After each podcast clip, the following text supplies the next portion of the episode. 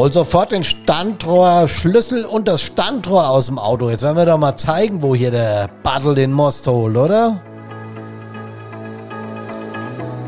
Habt ihr so einen Spruch schon mal gehört im Einsatz? Nein? Reden wir drüber. Servus, hallo und Gude!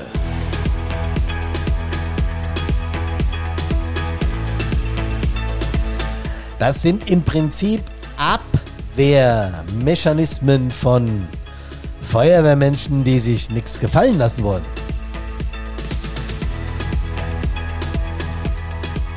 Aber die haben natürlich bei uns als Institution, als öffentlich-rechtliche Institution überhaupt gar nichts verloren. Wie ich drauf komme, das erzähle ich euch auch gleich.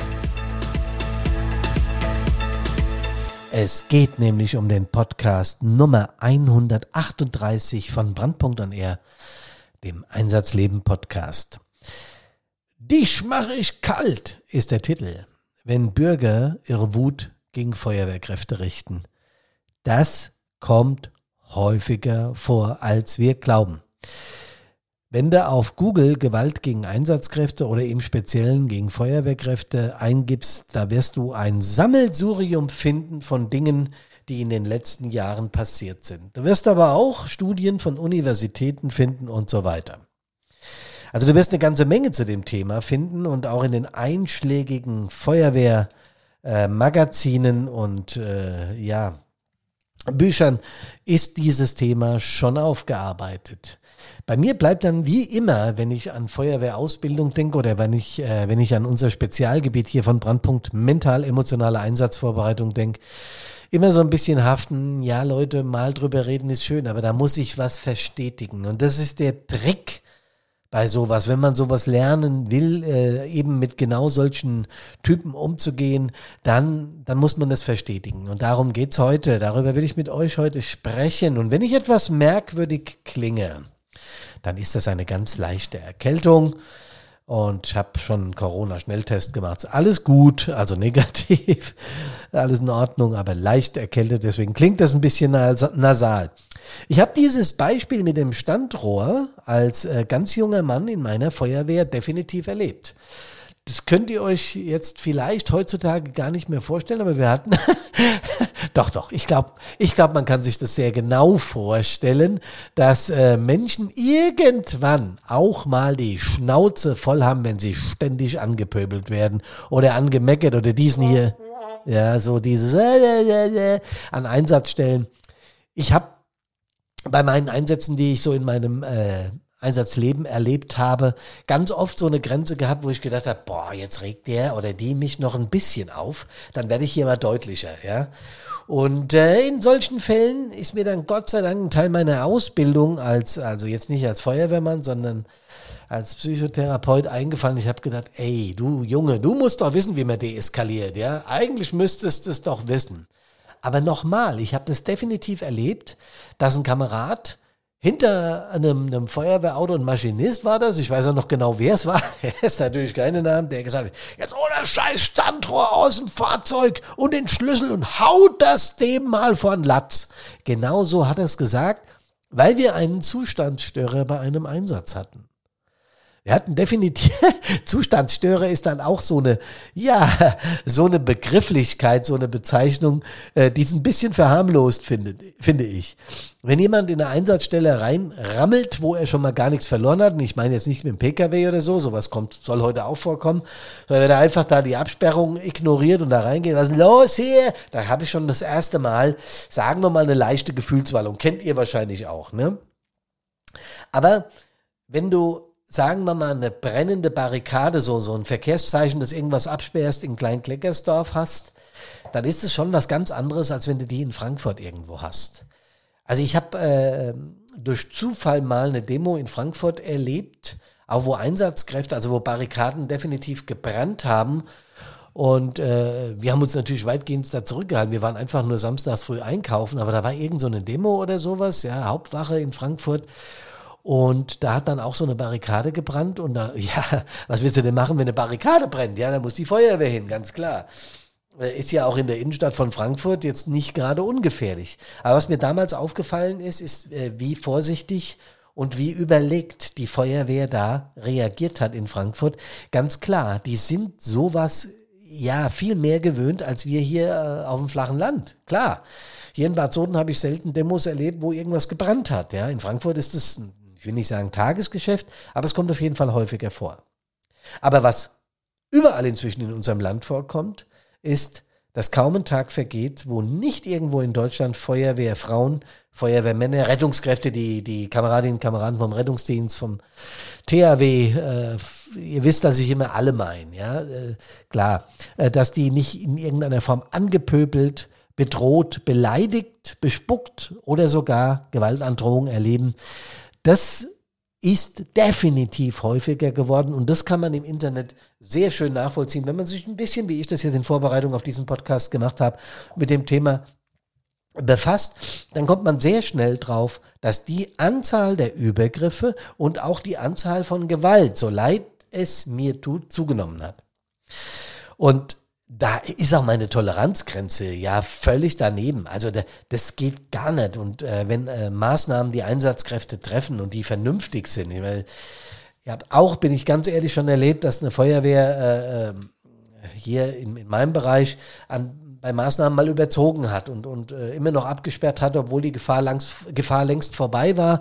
Und da bin ich dann damals als Leiter der Feuerwehr zum Wehrführer und habe gesagt, hier macht doch die Straße auf. Auf Hessisch macht die Straße auf, habe ich zum gesagt.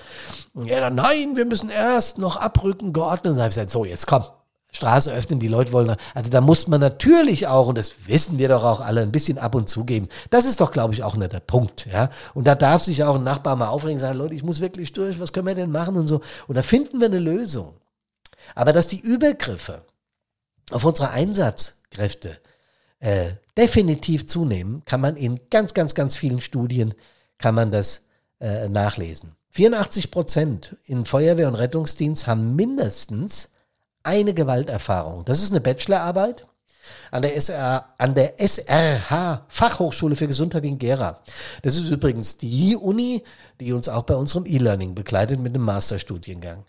Ähm, die Uni Bonn hat herausgefunden, dass es eine hohe Diskrepanz zwischen Gewalterfahrung und Meldung gibt. Also wie viel Gewalterfahrung hast du im Einsatz und was wird davon tatsächlich gemeldet? Eine Studie der Ruhr-Uni äh, Bochum hat herausgefunden, dass jede 13. Quatsch, dass 13 Prozent bei Freiwilligen Feuerwehren, also jeder siebte, so rum, ja, äh, definitiv mal von körperlicher Gewalt betroffen war. Mich, mich schocken so Zahlen immer, weil ich denke, wirklich jeder siebte hat schon mal irgendwie und wenn ich dann drüber nachdenke, was ich so im Laufe meines Feuerwehrlebens erlebt habe, vor allen Dingen jetzt mehr auch in jüngerer Zeit, dann kann das schon hinkommen. Zumindest mal angespuckt oder oder auch, ich, ich, ich habe es mal erlebt, dass einer wird das Feuerwehrauto tritt, ja, also so, so mit einem Fußtritt, äh, so böses Feuerwehr, keine Ahnung, was mit dem los war, ja. Aber auf jeden Fall, jeder siebte ist schon was, was mich erschreckt und was diese Universitäten, alle unisono, Universitäten unisono sagen, ist, dass die Dunkelziffer wesentlich höher ist, weil ganz viele Fälle nicht gemeldet werden. Und das ist ein Punkt, über den müssen wir auch reden. Und immer, wenn ich in einem Podcast äh, mit euch darüber spreche. Ich hatte es auch schon im Interview. Ich hatte diese Themen schon hier und da mal wieder äh, auch aufgegriffen und es begegnet dir auch im Umgang. Also wenn du mit Feuerwehrleuten sprichst, wir sind ja gerade hier mit unserem E-Learning am Start und ständig habe ich mit Feuerwehren Kontakt und da kommen solche Themen. Wenn ich frage, gibt es irgendwelche Probleme bei euch, dann ist das oftmals ein Thema. Und dann haben Universitäten das mal hinterfragt, gerade diese Gerarer Uni äh, und auch die Ruhr-Uni in Bochum. Wie ist denn das? Wann passiert das? Und was passiert denn da genauer? Und wer sind denn die Täter? Und da wird es dann schon ein bisschen merkwürdig. Nee, es, wird ein, es ist eigentlich logisch. Es ist eigentlich logisch. 60 Prozent dieser Respektlosigkeiten bis gewalttätigen Angriffen passieren nachts. In größeren Städten, nicht so sehr in kleinen Orten, inzwischen auch, aber nicht in der Häufigkeit wie in großen Städten. Das erscheint mir logisch, da ist einfach auch mehr los. Da trifft man sich, äh, macht Party und wenn dann die Jungs oder Mädels einen getrunken haben und dann werden sie merkwürdig. Ja, selbst wenn die Feuerwehr dann kommt, ah, das habe ich übrigens, fällt mir gerade ein, auch immer und immer und immer wieder erlebt, dass Menschen uns belächelt haben und wollten uns auf zynisch-sarkastische Weise irgendwie so ein bisschen, na, hier mit eurem roten Feuerwehrautochen und sowas. Das habe ich öfter erlebt. Äh, da gibt es Möglichkeiten, da werde ich nachher noch drauf zu sprechen kommen, wie wir damit umgehen. Aber was mich erschreckt, ist, dass die Täter, die also Feuerwehrleute angreifen, äh, sei es durch Spucken, Schubsen oder eben durch auch tätliche Gewalt, 90 Prozent männlich sind. 90 Prozent sind Männer. Tja, liebe Kerle, was machen wir jetzt? Ne? Äh, es war uns eigentlich auch klar, ohne dass wir die Statistiken bemühen müssen, dass das Männer sind. Und die sind meistens zwischen 20 und 39 Jahren alt. Also ich falle schon mal aus dem Raster raus. naja, ich war in meiner Sturm- und Drangzeit wenn ich mal mit den Kumpels eingetrunken habe, waren wir ja auch ein bisschen merkwürdig drauf und haben mal, äh, ja, wir haben vielleicht mal einen Blödsinn gemacht, ja. Aber ich muss ganz ehrlich sagen, das hängt natürlich auch mit meiner Historie, mit, mein, mit meinem Vater, der, der schon Feuerwehrchef war oder Kreisbrandinspektor war. Das hängt damit zusammen, dass ich sehr viel mit äh, Uniform schon als Kind in Berührung kam und einen riesen Respekt vor, die, vor der Arbeit dieser Leute hatte, als ich selbst gemacht hat, habe und heute immer noch und noch vermehrt habe, ja, ganz klar. Äh, das hat nicht jeder, diese Berührungspunkte, deswegen kann ich das nachvollziehen, dass jüngere Menschen vielleicht nicht so sehr wissen, was eine Feuerwehrfrau und Feuerwehrmann im Einsatz, in der Übung oder überhaupt in, in seinem Job macht. Das ist auch nicht schlimm, das muss der oder die nicht wissen. Aber ich verlange von einem 20- bis 39-Jährigen, also die Zielgruppe Täter männlich, 90 Prozent männlich, 20 bis 39 Jahre alt, erwarte ich so viel Erwachsensein, dass wir überhaupt nicht auf die Idee kommen, irgendjemand gewalttätig anzugreifen oder zu bepöbeln oder den Respekt gerade im Einsatz zu verlieren, weil das kann ja auch, machen wir uns nichts vor, gefährlich werden, ja. Auch das habe ich erlebt, dass Leute, die Gefahren an Einsatzstellen, Gefahren der Einsatzstelle ist ja nicht umsonst ein extra Ausbildungsthema, dass sie das völlig unterschätzt haben. Sowohl den Brandrauch, CO, CO2 brauche ich euch alles nicht erzählen, wisst ihr besser wie ich oder mindestens genauso gut. Aber aber dass die Menschen, die dann an Einsatzstellen kamen, gesagt Leute, das, was da gerade abgeht, die haben nicht umsonst Atemschutz auf, wurde dann belächelt, ja. Da könnte man natürlich wieder sagen, analog zu dem Standrohr oder dem Standrohrschlüssel vom Anfang, ja, dann lasst es doch, ihr Problem. Nee, nee, nee, nee. Wir haben mit unseren Absperrungen, das wisst ihr auch, äh, dafür zu sorgen, dass genau das nicht passiert. Also, die Täter, 90% männlich, schämen wir uns, wir Kerle, ja zwischen 20 und 39 Jahre alt und, und jetzt kommt das, was es wahrscheinlich wieder sehr auf die männliche Ebene hebt, 44 Prozent der Täter waren alkoholisiert bei diesen Studien. Also circa die Hälfte der Leute, die sich da mit Feuerwehrleuten, mit äh, übrigens auch mit Polizei oder Sanis, habe ich ja eingangs gesagt, anlegt oder sogar Gewalt anwendet, spuckt oder irgendetwas eher Abschneidendes macht, äh, war die Hälfte angetrunken oder betrunken. Ja, nun sind Drogen und Alkohol immer so eine Geschichte. Wenn da zu viel drin ist, dann wird äh, die Wahrnehmung anders, dann wird das Verhalten dieser Menschen anders. Und äh, das wissen wir. Das gibt ihnen aber absolut noch kein Recht, Kameradinnen und Kameraden von uns anzugreifen oder anzumachen, wenn die im Einsatz sind. Da sind wir uns, glaube ich, alle einig. Und ich habe immer noch hier als mein Eingangssatz steht hier so eine Notiz von mir, dieses Standrohr, ja, diesen Kameraden hier aus meiner Heimatstadt im, im Sinn, der wirklich ans Fahrzeug ist und hat so ein Ding rausgeholt und hat gesagt, wenn du einen Abgang machst, dann zeige ich dir mal, wie das Ding hier funktioniert. So nach dem Motto, der wollte ihm wirklich da mit eine leuchten, ja. Wir haben es natürlich dann, oder die damaligen Führungskräfte haben es deeskaliert, da ist nichts passiert, um Gottes Willen, ja, das können wir uns nicht leisten. Aber was in ihm los war, können wir, glaube ich, alle ganz gut nachvollziehen. Und sogar sehr gut. Wohin mit meiner Wut? Ja? Und Leute, ich rede, ich rede jetzt ganz bewusst als Hermann von Brand.on-air nicht nur von körperlicher Gewalt. Denn die Würde von uns Menschen ist laut unserem Recht unantastbar. Da gibt's nicht umsonst diesen Paragraphen, ja. Die Würde ist unantastbar und ich habe, ich habe nicht das Recht, eine, einem Menschen die Würde zu nehmen, Sei es drum, ob er jetzt eine Behinderung hat, ob er eine andere sexuelle Orientierung hat, ob es geschlechtsspezifisch ist äh, und schon gar nicht, wenn er eine Uniform anhat. was soll denn das? Was ist denn nur los mit den Menschen, ja, dass das so sehr zunimmt? Ihr wisst ja, dass ich da meine eigene Fantasie habe, nee, meine eigene Einschätzung der Situation. Ich glaube, dass die Menschen durch die sozialen Medien, die einfach nicht mehr wegzudiskutieren sind. Da brauchen wir auch gar nicht probieren, die irgendwie aus unserem Leben zu verbannen. Das funktioniert nicht. Ich höre das zwar immer wieder, dass jemand sagt, ah, müsste man jetzt Facebook, Instagram, Twitter oder was weiß ich verbieten. Vergesst, macht einen Haken dran. Die Kommunikationsgesellschaft ist in diese Richtung unterwegs und das werden wir nicht mehr rückgängig machen. Das Rad können wir nicht zurückdrängen. Ganz klar. Gibt aber ein paar Punkte, auf die müssen wir wirklich in Zukunft achten. Denn wie immer bei Brandpunkt geht es darum, wir wollen, dass die Feuerwehr ehrenamtlich auf Dauer in unserer Republik bleibt. Und die rückgehenden Zahlen, und ich habe das letzte Mal äh, über, über äh, geschlossene Feuerwehren oder Zusammenlegung von Feuerwehren gesprochen, dass das natürlich an der einen oder anderen Stelle sinnig sein kann, dass es aber auch Identifikation kostet. Und so kostet jede Gewalterfahrung, die eine Feuerwehrfrau oder ein Feuerwehrmann macht, kostet Vertrauen in die Bevölkerung. Ähm, das ist ein großes Wort, ich weiß, Kameradin, Kameraden, ich weiß. Aber es ist definitiv so. Ich habe äh, da in Frankfurt, als das, als das passiert ist, die Kameraden beobachtet, die hatten eine ganz klassische Deeskalationsausbildung. Das hast du gemerkt, wie die sich verhalten haben. Die sind dann wirklich nur nach vorne, wenn es unbedingt sein musste. Polizei hat flankiert und so weiter. Das war eingespielt, das hast du gesehen. Das hilft dir aber nicht bei einem äh, VU hier in, in irgendwo in, in, auf der Landstraße oder bei einem, bei einem Kleinbrand, wenn dann irgendein, entschuldigt den Ausdruck, Idiot ankommt und dich bepöbelt, bespuckt oder sonst was macht, dann äh, musst du wirklich gut, gut, gut damit umgehen können, um nicht äh, zu eskalieren, ja. Und das ist es. Wie können wir denn, was können wir denn tun? Wie gesagt, das Rad werden wir nicht mehr zurückdrehen. Diese 20 bis 39-Jährigen, wobei die Hälfte angeschickert ist, äh, die keinen Respekt mehr vor der Uniform haben. Also ich rede jetzt nicht von allen 20 bis 39-Jährigen, ne? um Gottes Willen. Da gibt es so viele Vernünftige. Also das ist hier nicht über einen Kamm geschert.